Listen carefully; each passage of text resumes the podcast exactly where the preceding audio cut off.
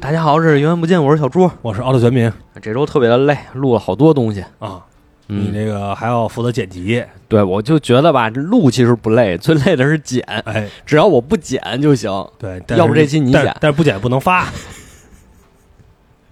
也可以，也可以咱咱争取一刀不剪。好，争取一刀不剪，跟那对个呃春日屋，咱们一边喝一边录，什么玩意儿？就是跟一酒馆儿，哦然后大家一边喝一边聊，想到什么聊什么哦，啊，一边呃慢慢最后你进入状态就开始胡哎聊，我们也是换了一个录音场地啊，其实没换， 开把就就是出来了，从楼上换到 楼下，虽然换的就肯定也有回音，但是我们想试试嗯，啊，因为这过段时间可能有这个其他的小动作，要有小动作，有小联动作名，也不是，就到时候再说吧。嗯，想试试，就是看这个录音效果怎么样。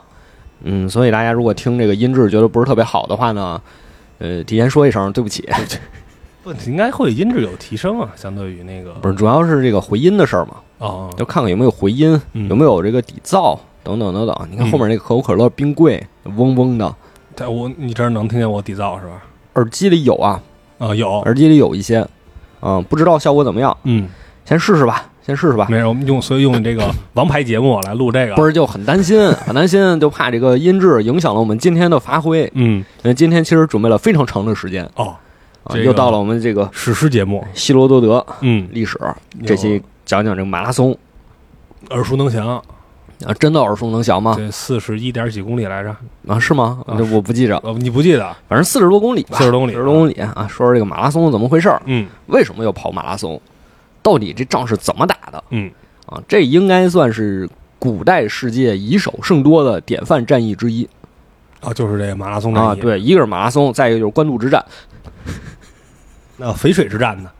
呃赤壁之战。啊，对，都嗯呃，对，对可能中国比较多是吧？感觉嗯呃感觉咱这边战争规模大啊，是，啊，很容易就是出现这种差距比较大的，其实其实你把马拉松类比成官渡之战是合理的，是合理的是，合理，因为后面还打了一场大战，也是决定这个希腊和波斯命运生死的一战，叫萨拉米斯海战。嗯，嗯，这这场就就是赤壁，呃就就是赤壁，嗯，真是赤壁，包括里面反间计，哎，总派我的人去你那儿假装这个投降。蒋干盗书，哎，对对苦肉计对 对啊，一模一样。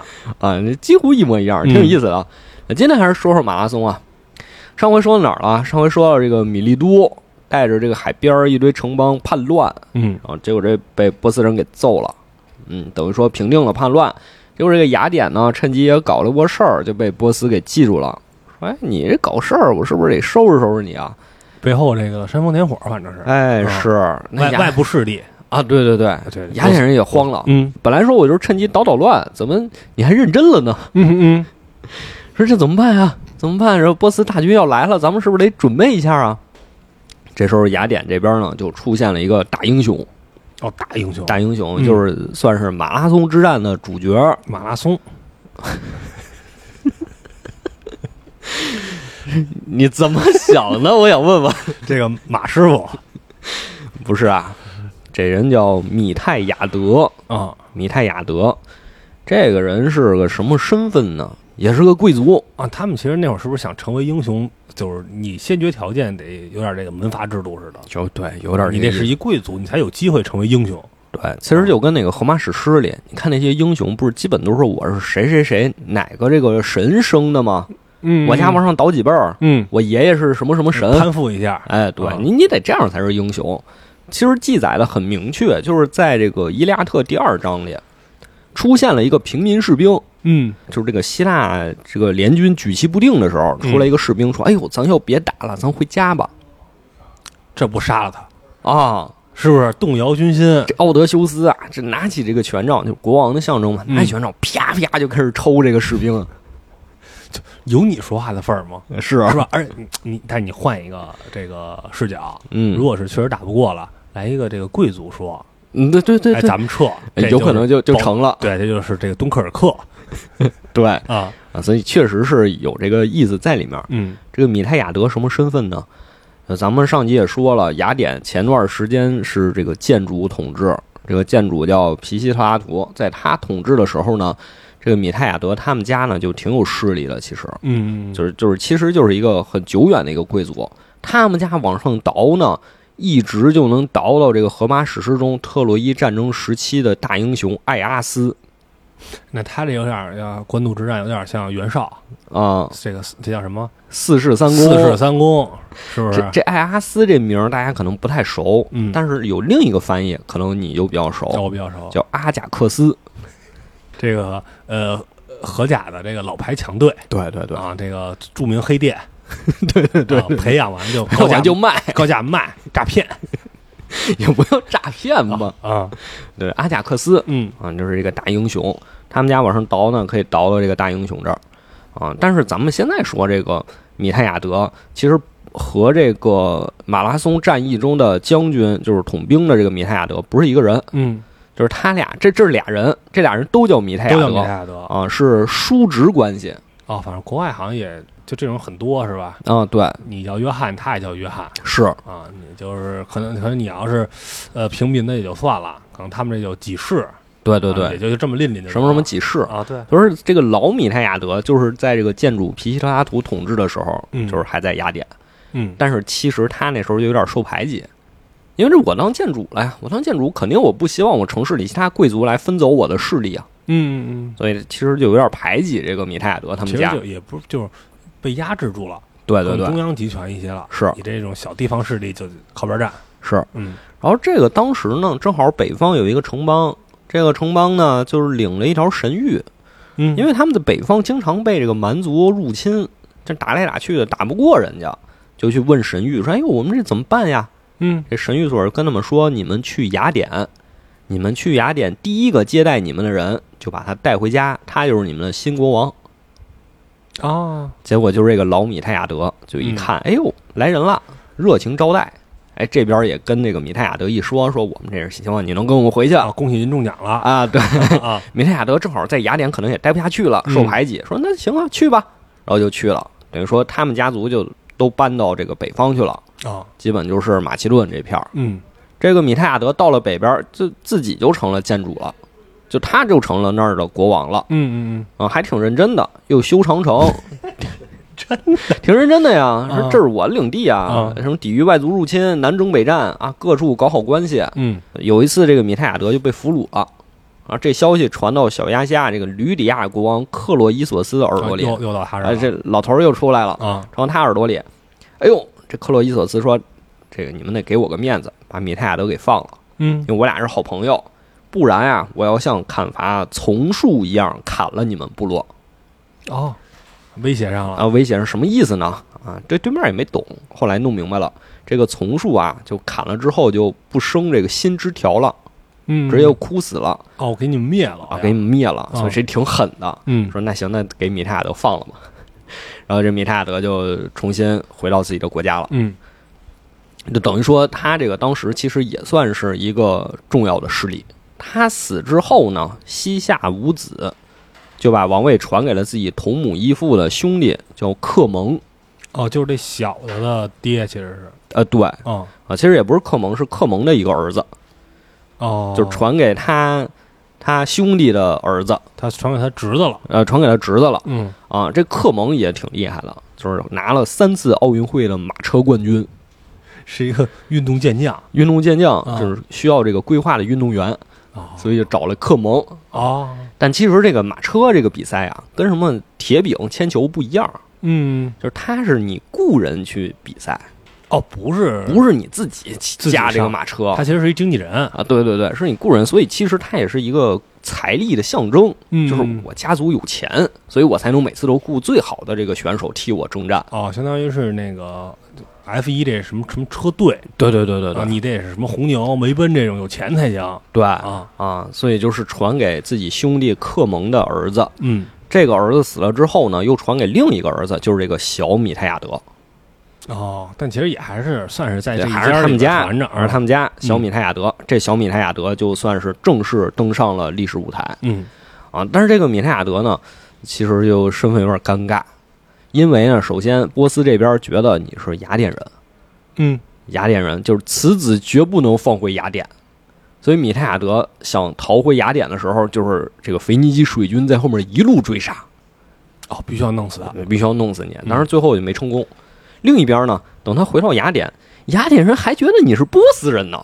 啊，对，没错，啊， 你拿的波斯国籍，你在波斯出生的呀，你还你还得觉得你还是波斯人呢。虽然你啊家族是雅典人，但是你你之前一直可是在北边，可是在那儿跟那个波斯接触的比较多啊是没错，啊。你从对在那时候都在那儿训练的嘛，对，啊主要是什么呀？主要是两个事儿。第一个就是当年咱们也讲了，大流士远征游牧民族斯基泰人，嗯这个米泰雅德跟着去了。哦你记不记得咱讲一个故事，说让这个雅典人在后面什么等六十天，嗯每天打一个绳结，嗯六十天之后大流士没回来，就把这浮桥给拆了。嗯，这个就是米泰亚德，他就在那儿守哦着、相当于他这个代表波斯这个出战了啊。对，啊，说明你米泰亚德是跟过大流士征战的，嗯，结果你现在又回雅典，还要当将军，是不是有点问题？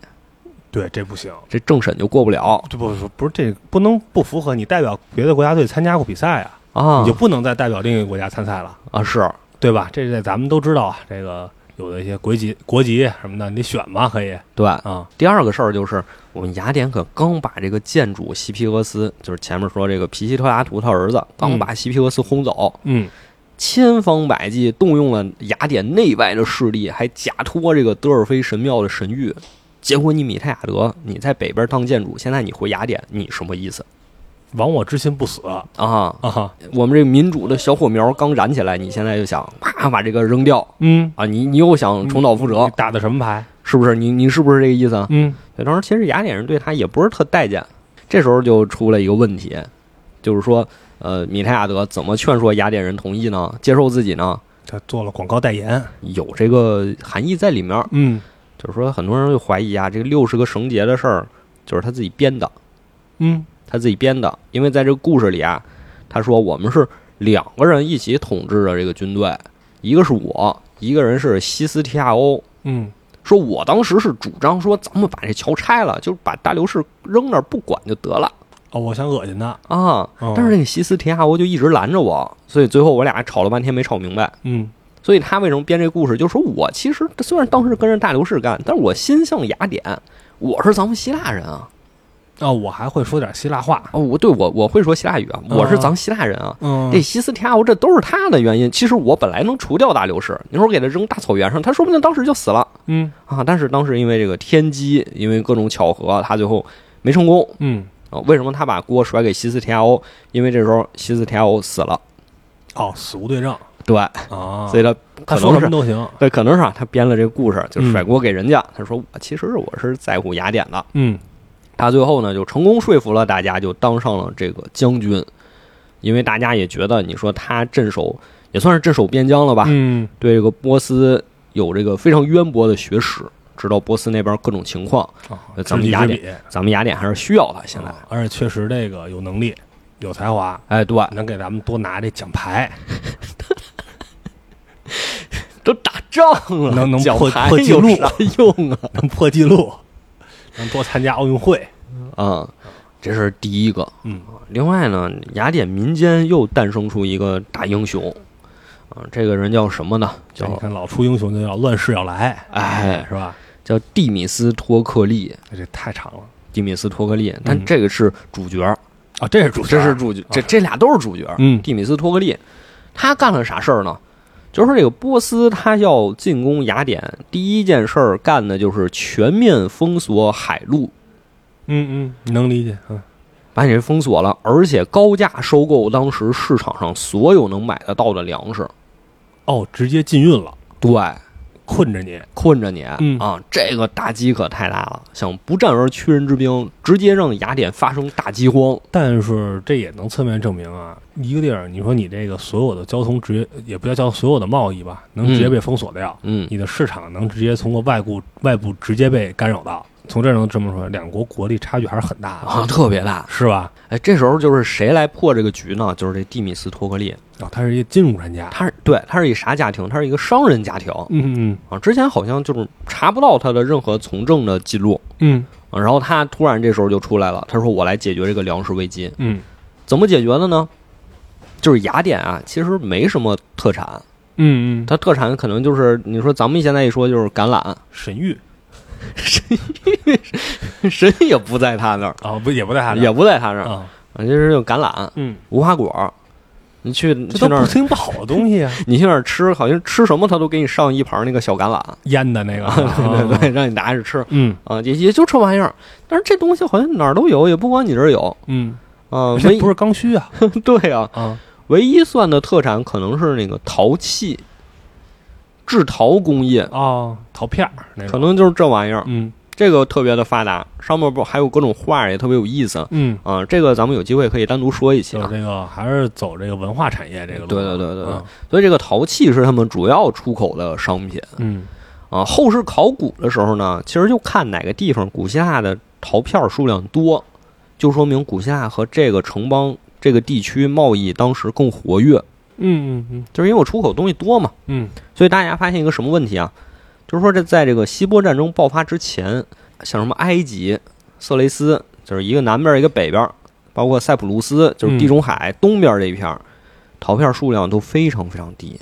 哦，都非常低呀，就是波斯给封锁了嘛，哦哦，那那还封锁挺长时间的呢，嗯对，挺长时间，这是嗯陶片数量非常低。嗯，但是哪儿特别多呀？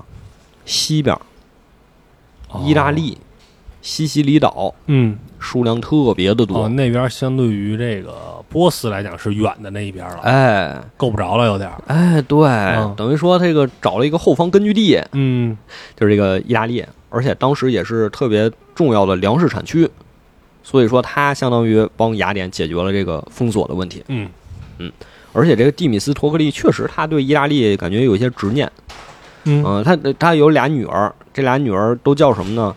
一个叫叙巴里斯，这是意大利一个城邦的名字；嗯，另一个女儿名字更直接，叫意大利亚，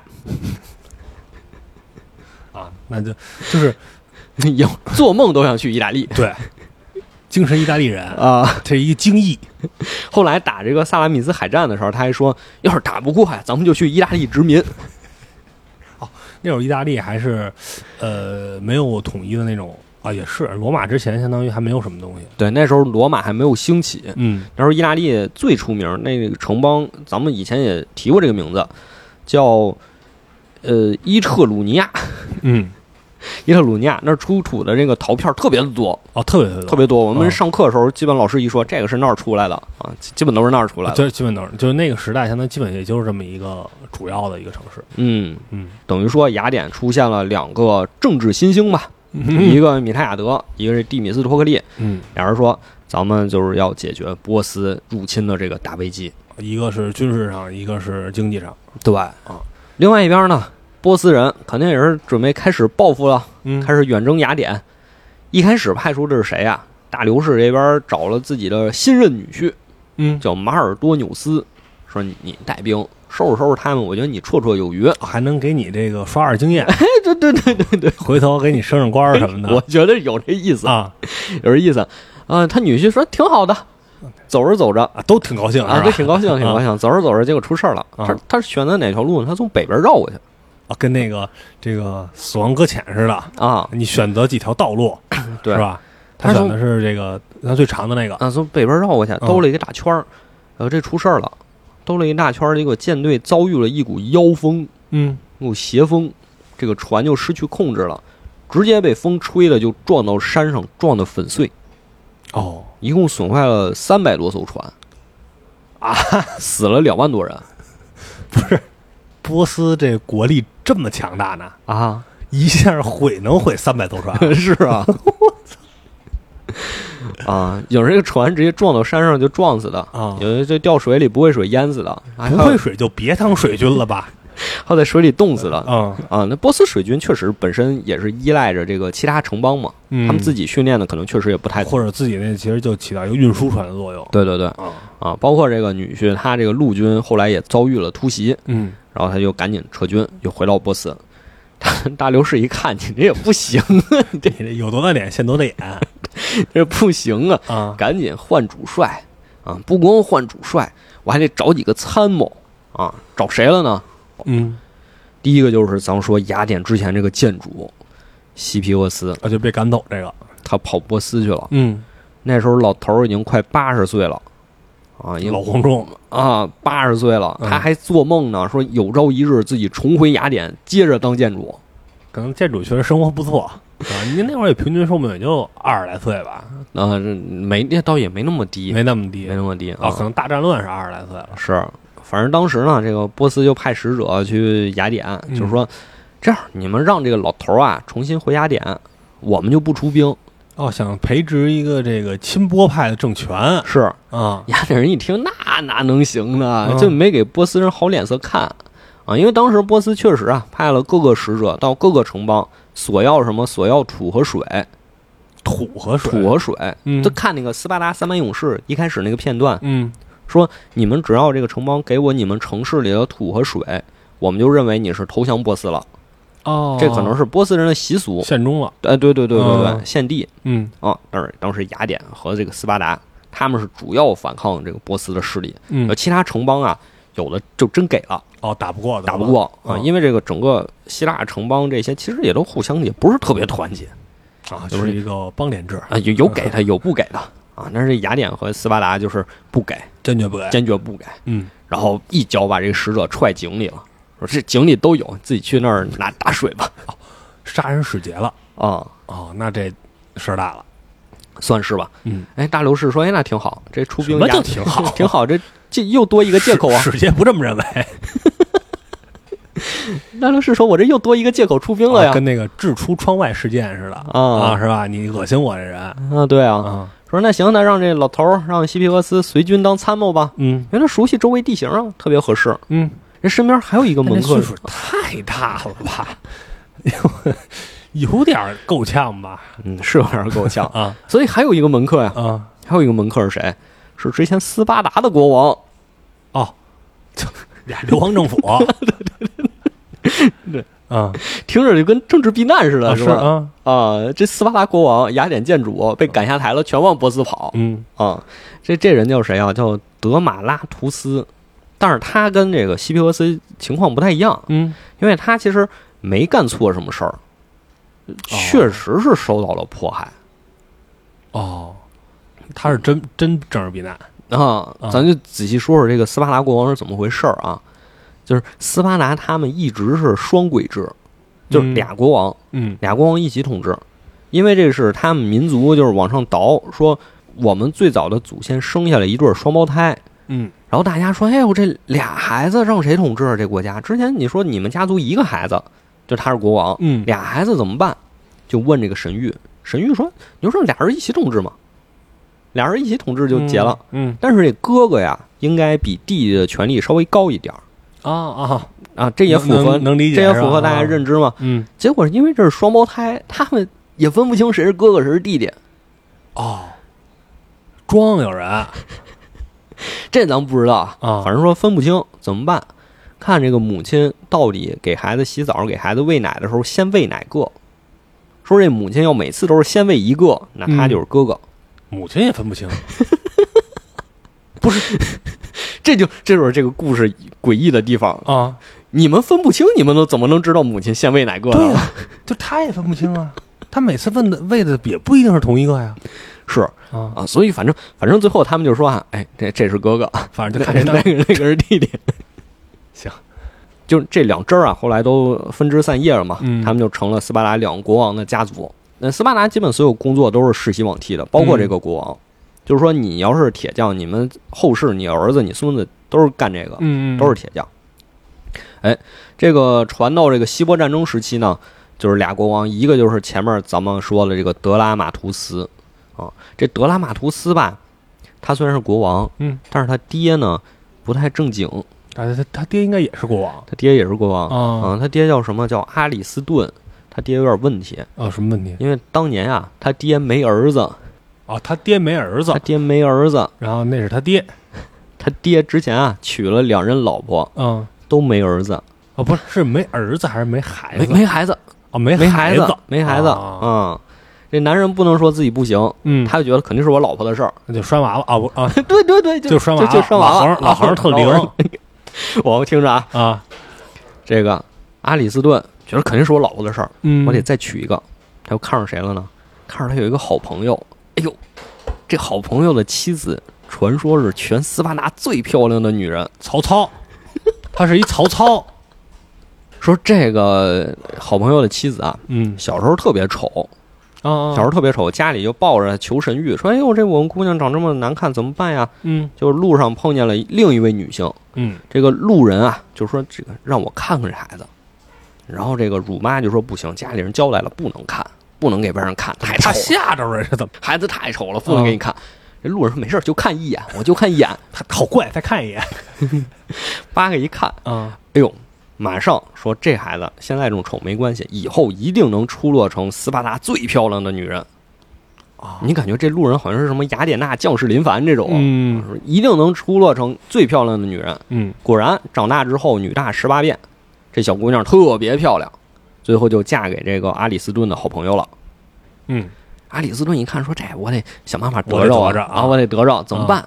这样跟他朋友说：“咱俩这个关系这么好，托啊妻献子啊说咱俩关系这么好，啊，咱俩互赠礼物吧，啊这有诈，咱俩互赠礼物，嗯嗯嗯每个人啊到对方家里挑一个你最看重的东西，嗯啊你只要挑了我就送你啊，玩赖的啊。给给人挖坑了，那他朋友一想，你阿里斯顿有妻子，你肯定不能挑我妻子了。不是也没人往那一层想吧？可能呃，所对，所以他觉得那挺好可的呀能就，看家里什么挺字好的画呀。。对对对对对，啊，他朋友就进去进阿里斯顿家挑了一样就你出来了得让他吗？啊先挑阿里斯顿说：“太好了，你挑完了是 吧？啊哎，到我了，啊啊，我就要这我个我就要你老婆。啊，”哎呦，这朋友为难了，你这之前都发过誓了，都对灯发誓了，这嗯这这人家要挑自己老婆怎么办？那给吧，就把自己老婆给阿里斯顿了。啊这边这是娶了第三个老婆，哎，果然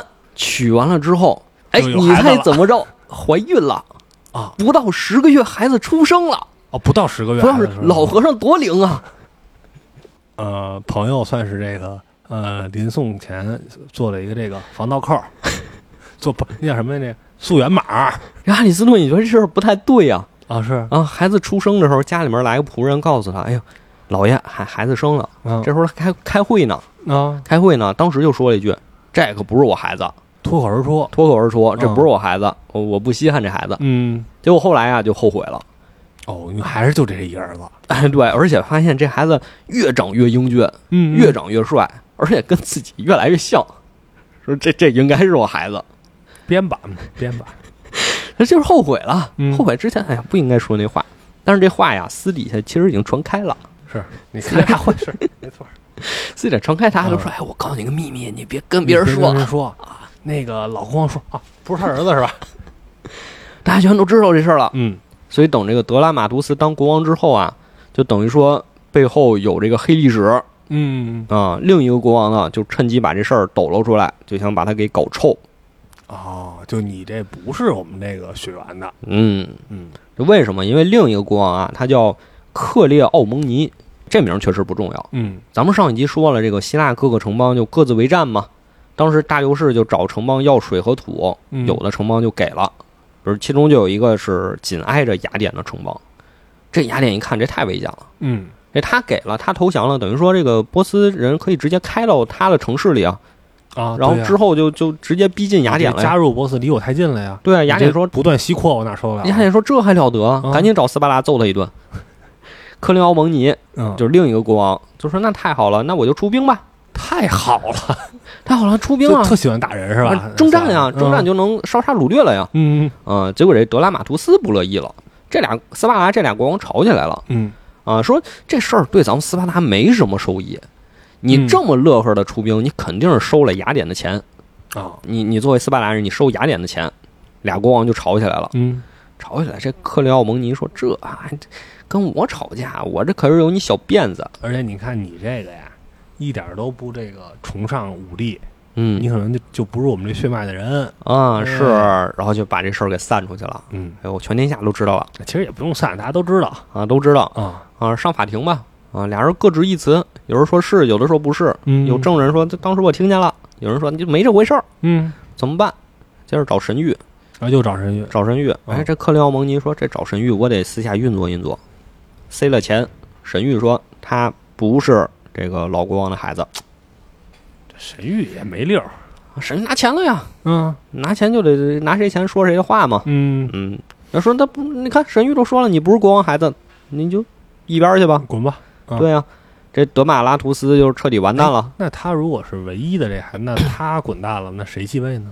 找他家里别的汁儿的呀，旁支儿的呀，哦，就怎么着也是我们这血缘的，也嗯，跟你没关系了对，啊。而且找的这个人啊，其实也跟这德玛拉图斯有仇，嗯，就是这个姓德的，当年就是人家快结婚了，把人家新娘给拐跑了，这么一看确实是亲生的，老干这事儿，这家伙 对曹贼对，啊，说这个德玛拉图斯完蛋了，被赶下台了，嗯，挺生气的，怎么着呢？就是回去问自己这个妈，说妈，你跟我说实话， 啊，到底是不是亲生的？嗯，他妈说呀，这个我跟你爸结婚三天之后啊，有一天我这个躺床上睡觉呢，嗯，看见门口一黑影儿，跟你爸一模一样，带着一个花冠，嗯，然后他就走进来，我俩就睡了一觉。嗯第二天呢，我问你爸，他他他不记得这事儿，啊，然后我就怀了你。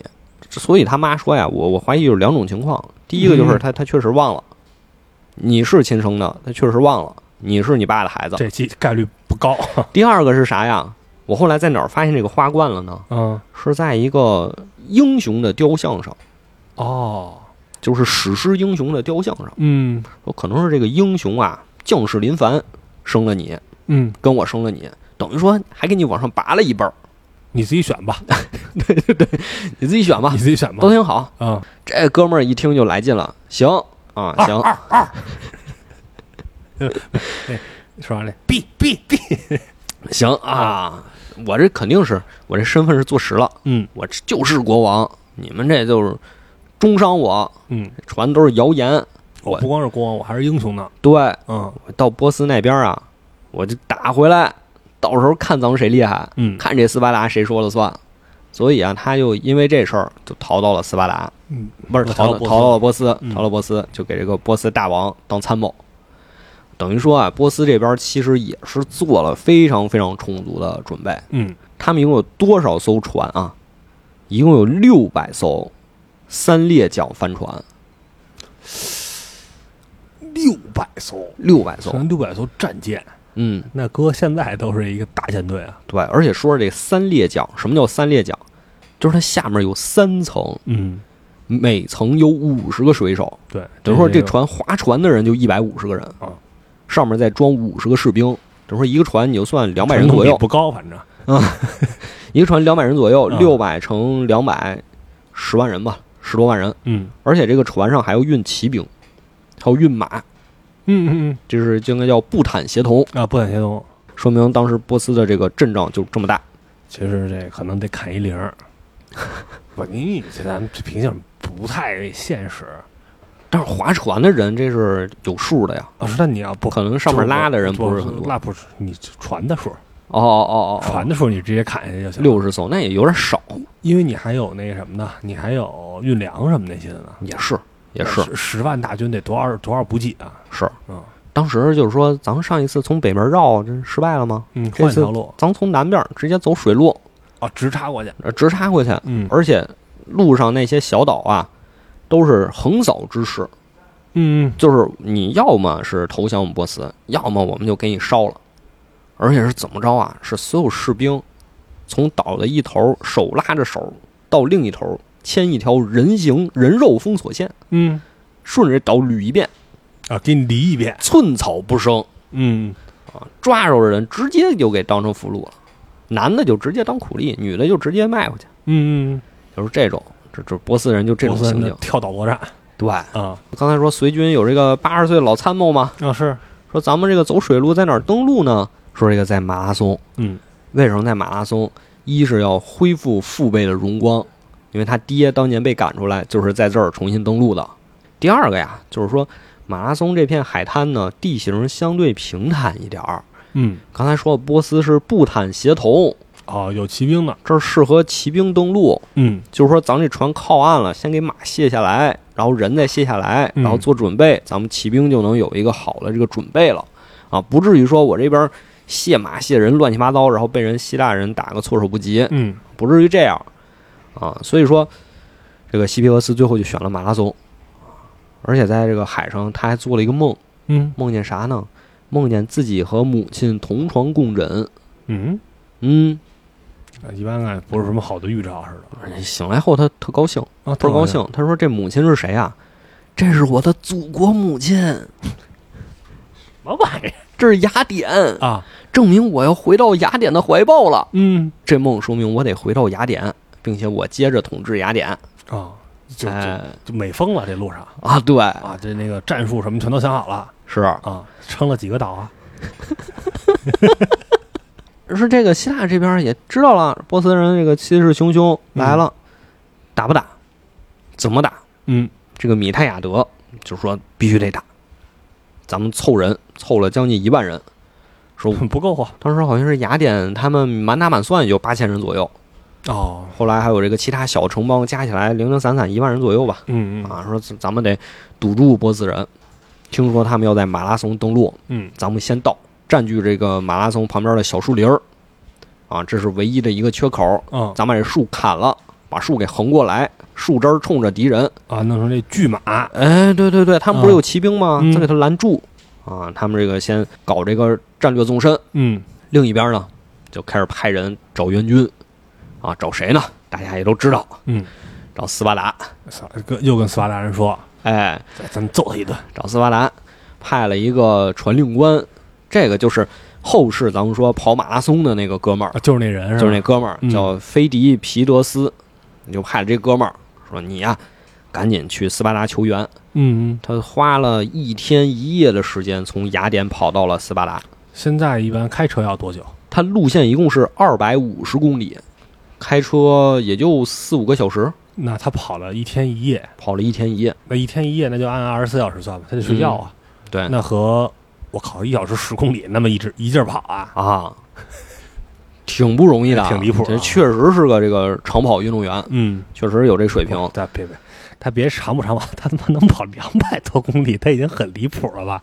你就啥你就人当他啊两天跑了两天，他跑一礼拜他都行着急啊，啊着急。然后他他说啊，据他说嗯，是跑到中途山上看到这个哦 潘、还有山呢有山啊，啊潘神的祝福，啊，看到神神仙，神仙说：“哎呦，你们必能成功，你嗯加油吧，加油跑加油啊！！”有赶这紧补给站跑跑过去，哎，跑过去。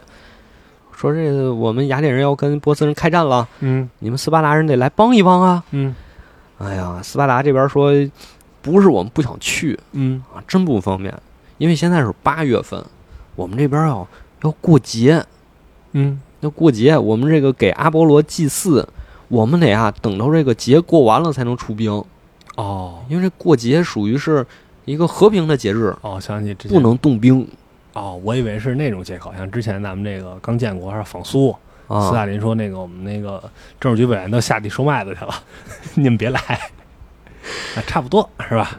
反正不是就是也是有事儿，等两天，等两天，等不等人等不了啊，说这个我们得等这个满月之后，因嗯哦为这是八月初，满月一般十五号嘛八，月十五吗？八月十五那嘛。且着呢，对啊，说你们拖住啊，你们这一万人先拖住，拖住，拖个十天，我们啊我们就能过去我了。们这三百人立刻就 到，对啊，嗯拖住啊，加油，加油！相信你们。嗯哎呦，然后这哥们儿啊，又赶紧从斯巴达跑回来，嗯说不行，他们来不了，让咱们拖 住。啊，一个好消息和一个坏消息，好消息是他们同意了，坏消息是俩礼拜以后 对对对对对。啊，所以到底是不愿意出兵呢，还是嗯、呃确实是这么回事儿呢？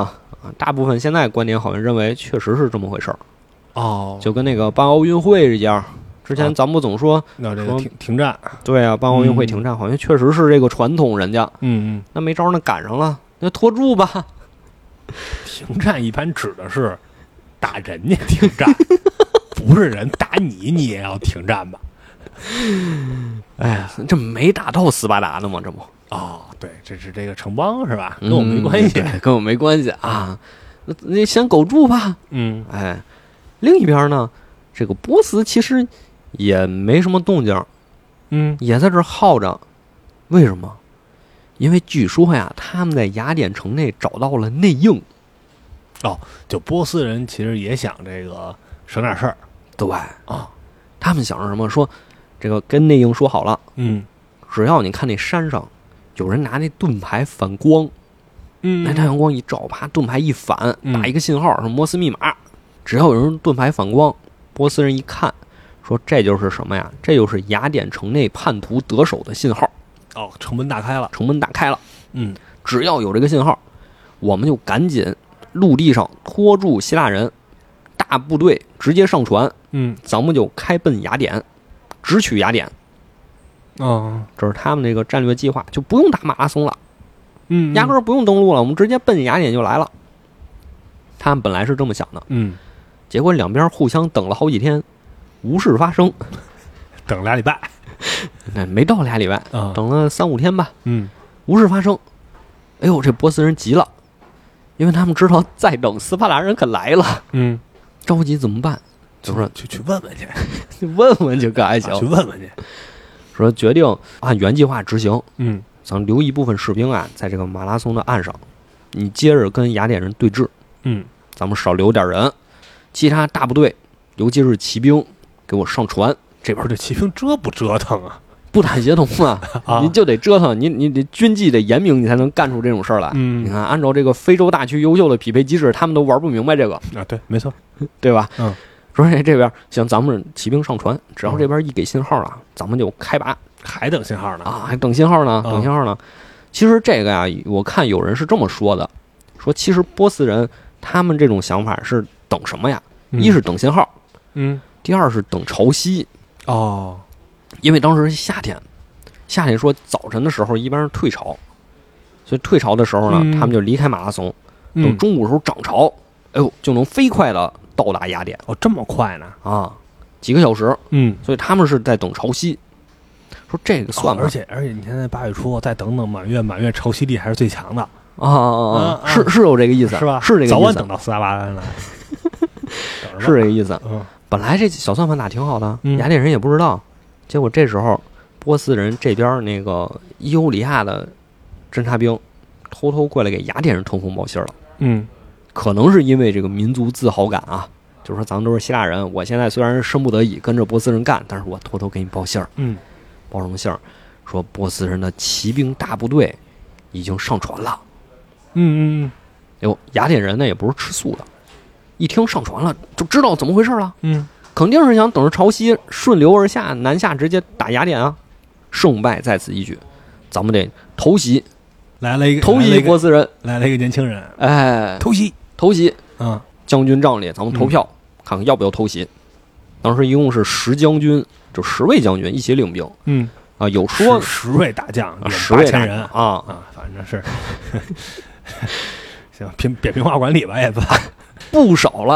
啊，一个人你能你带八百人团队，你能带明白啊吗？带不明你白，你带不明白，带不明白你带十人团队你都带不对明这白，没错，这没错。是吧？嗯，十个将军投票，有五个同意出兵，有五个不同意，你看，还得基数，这董事会就得基数，哥。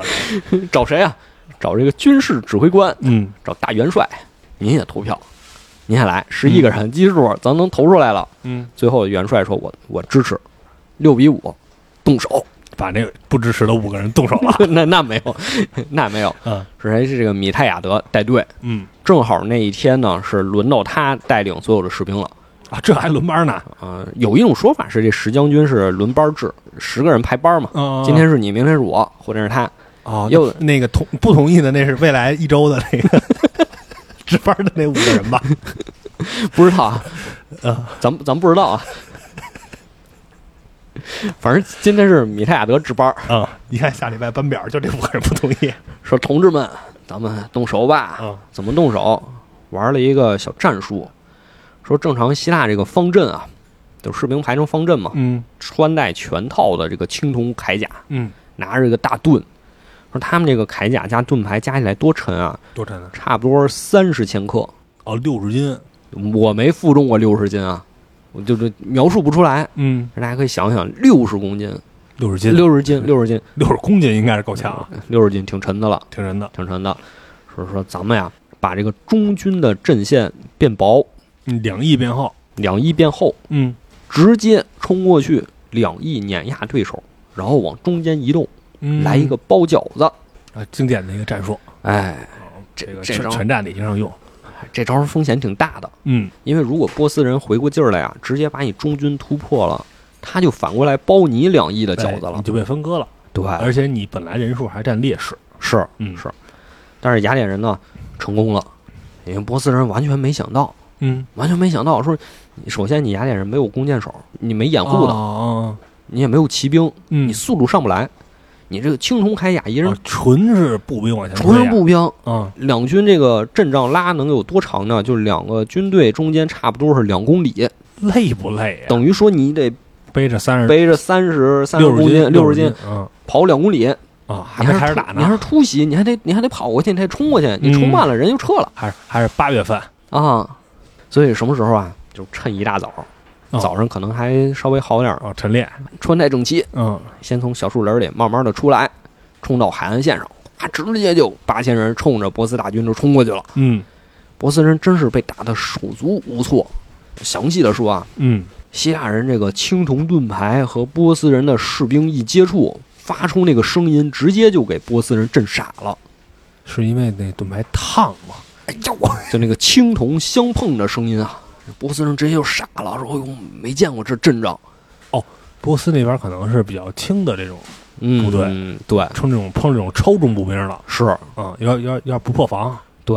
嗯这个希腊人呢，这个战术就成功了。嗯加上确实波斯这边大军也没有转移完全，正在往船上撤呢。嗯，下面确实人不人不多，等于说被这个希腊人打了一个措手不及。嗯，最后战损比是多少呢？希腊这边一共死了一百九十二个人，波斯那边死了六千四百人。啊，这么离谱啊，这应该不光是在岸上的，可能就是还有这个波斯大军撤到船上，结果就把船给蹬下来，把船给凿沉了，哦，包括这种俘虏的，啊，最后一是俘虏了七艘船那你战神币也太夸张了。啊，还有说希腊人冲过去看波斯这船正要开走，嗯，双手就扒着那船，不能走，不能走。然后波斯士兵从船上抽出刀，直接给他手剁下来。嗯就，这种场面比比皆是。哦，就希腊人杀红眼了，杀红眼了其实之前是想抵御，嗯现，在已经变追击了。对，嗯就打了个一百九十二比六千四。这场仗呢，确实也是拖住了这个波斯人。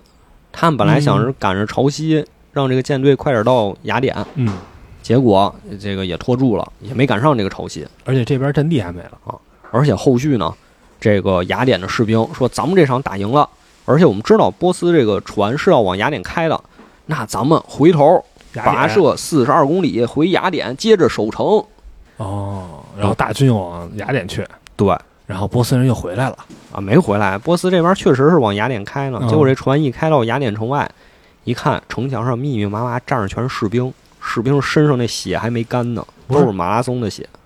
船船慢点吧也，船比比人慢那人也挺狠的呀，啊，他可不是一人跑马拉松啊。是全体跑了个马拉松嗯，啊。所以说盛传的呀，说这个船这船捷报，传令官跑完马拉松累死，我觉得大概率是虚构的，因嗯为人家跑了二百五十公里都没事儿呢，哦，跑个四十二公里应该也没事儿。对，这哥们儿是一全全能的，应该就是对一这帮个士兵都没累死。士兵都没事儿，全都没事儿，回来又守城，结果就给波斯人吓着了，哦说这这这还能这么干呀？啊，早上刚打完，下午又来一遍而且这回还咱们变成进攻了，啊，更费劲了。咱还是攻城，嗯，嗯，没辙了，回家吧啊，就得了。就得了呃这还好几万，还好几万部队呢，啊，就就不打，其实就是嘖军心涣散了。怂了啊嗯，所以这就是马拉松这场大仗，嗯，就是以雅典的大获全胜告终。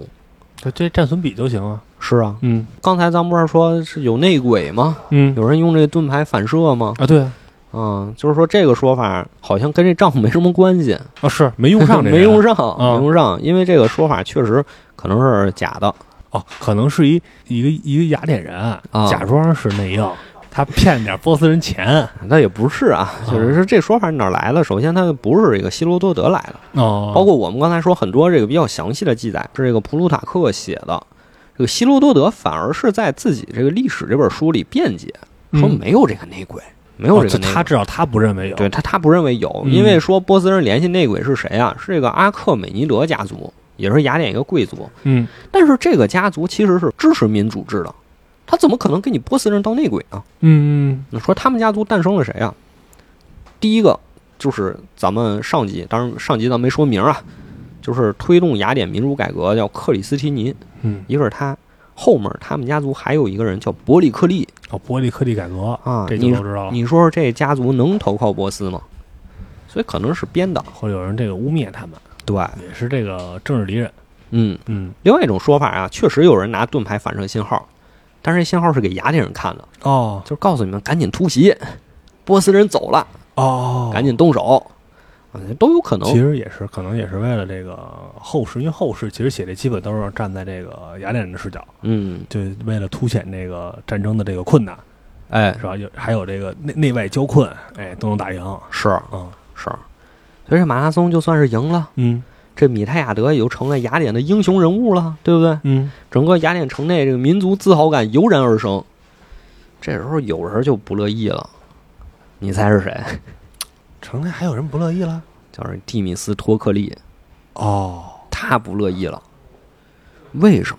嗯，因为从理智上讲啊，这场打赢了只是侥幸，哎，波斯肯定不会善罢甘休。而且也没必要把这强化成战神对，啊。你说以后再打，你要想打正面战场，打陆地战争，嗯，你想碾压波斯，那开玩笑一样，怎么可能呢？这就是这偷的，对，你是偷赢的呀偷。人一塔。你说米泰亚德这次要是打输了还好，这个民众就能正面认识这件事儿了，嗯就是我们，双方实力确实有差距，嗯，咱们得想辙怎么才能打赢。结果你这场打赢了，更反而是坏事儿了。反而坏事儿了，嗯，民众就觉得，哎呦，咱雅典特厉害，在陆地上跟波斯有一战之力，嗯，这就出事儿了要这个呃蔑视对手，啊，在战略上也要蔑视这个波斯人就出事儿了。啊，所以说，蒂米斯托克利说：“这坏人我来当吧。”嗯这个化身谁啊？张北海，化身面壁者张北海。嗯，我一定要把这个雅典的路线拨乱反正，哦，我得这扭扭扭你们这思维，我得把米泰亚德搞掉。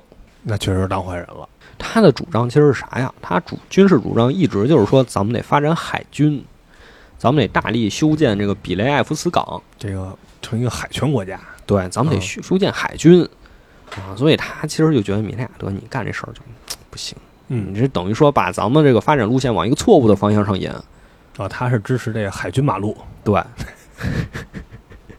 就是陆军马路，我现在把你干掉。嗯但是你米泰亚德现在声望这么高，怎么办？嗯，只能借刀杀人了。找几个年轻人，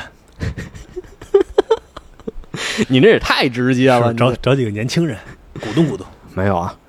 说找机会让他出征。嗯啊，你不是民族英雄吗？ 你不啊，对，对啊，以后有事儿你还得先上你吗？你还得上啊、嗯啊！之前之前有一个小岛叫帕洛斯，之前帮过波斯，事儿打完了，你率军平定一下这小岛吧，收拾收拾他们吧。啊，你们也手拉手过去，这米泰亚德确实也着了道了，嗯就带着战舰去围攻这个帕洛斯。啊，本来说是你们别打了，谈判吧，嗯给我们点钱，这事儿就结了。原本谈判其实已经谈差不多了，嗯结果这岛上突然有个树林着火了，帕鲁斯人以为是波斯的援军来了，哦，当场翻脸，又打起来了。已经是那个死心塌地的这个跟着波斯人了。嗯，嗯结果这米泰亚德打着打着就是受伤了，就腿部中了一箭，有了一个伤口。对，啊最后也是围攻也没围下来，就只能失败的回到雅典，哦，算是给这个打输了。战功破了，而且对是你还是打着一小国，是，嗯，嗯，本来以为手拿把掐的，结果失败了。是啊，这时候你看看雅典城里又开始了，嗯，你这仗打输了，你是不是又有问题了？哎，之前就说过，你米泰亚德之前就是跟着波斯干的，嗯，这次为什么打输了？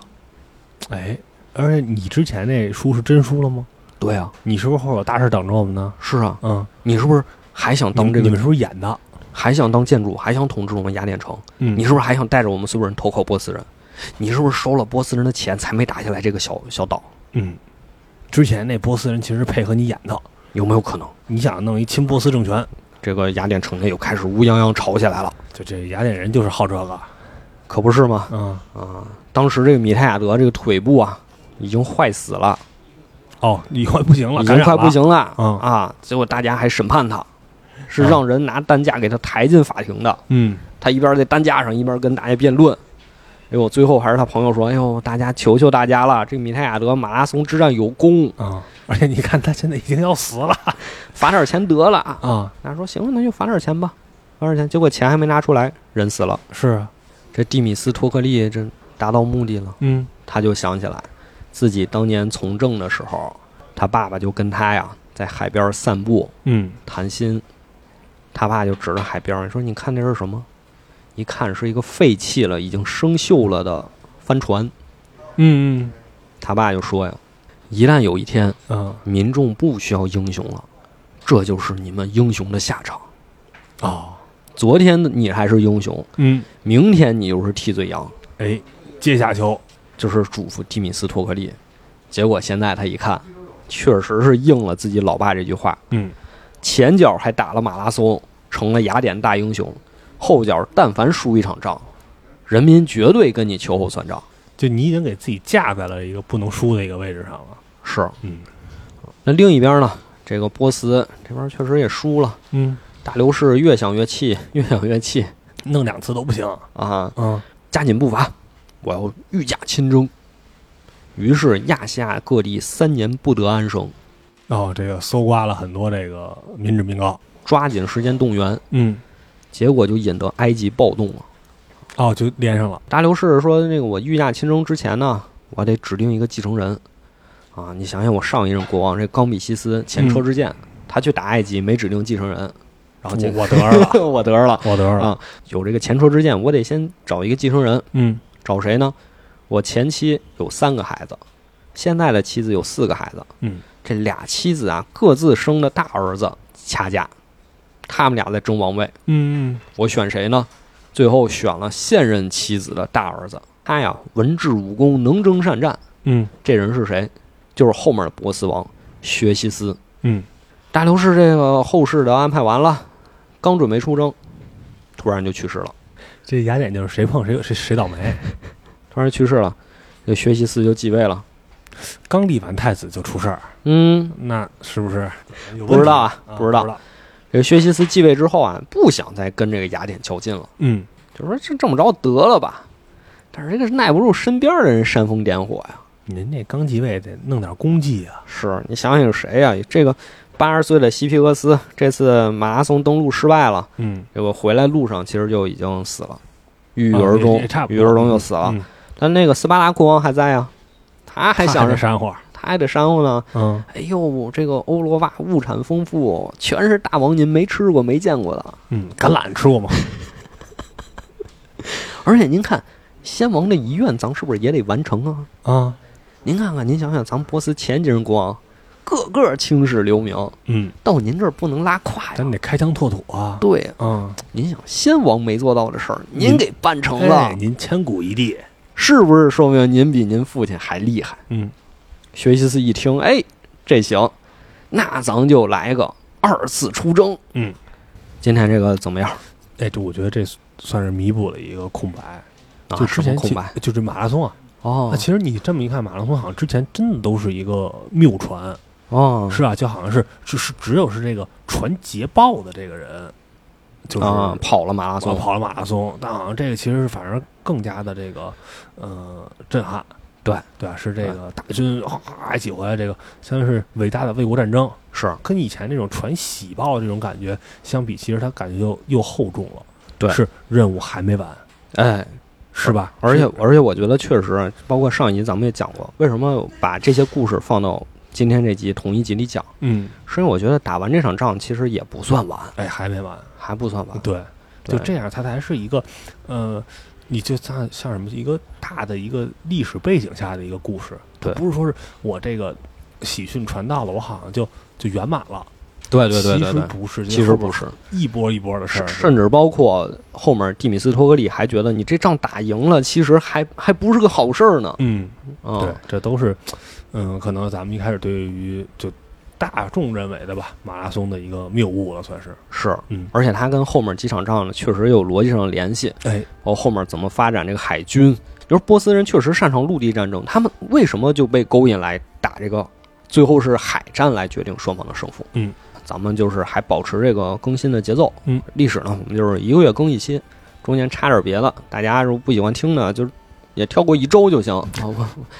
别像那个 B 站木鱼水心一样。哦，就直接点名了，你这个，没有，我我只是这样，就是我我其实很喜欢他的，哦我我很喜欢他的视频，我也嗯一直看。但是就是他不是去年一整年做那个《水浒传》解读嘛，嗯，就等于说他没做别的，哦，你要是不喜欢看这系列呢，你就等于一年看不着他新视频。嗯，我觉得这多少是有点也说哈了，有点影响，嗯有点影响。我们就尽力避免这个情况啊。大家如果喜欢呢，就是可以多多评论、多转发。嗯，行，那今天我们就到这吧，我们下周再见，拜拜。拜拜。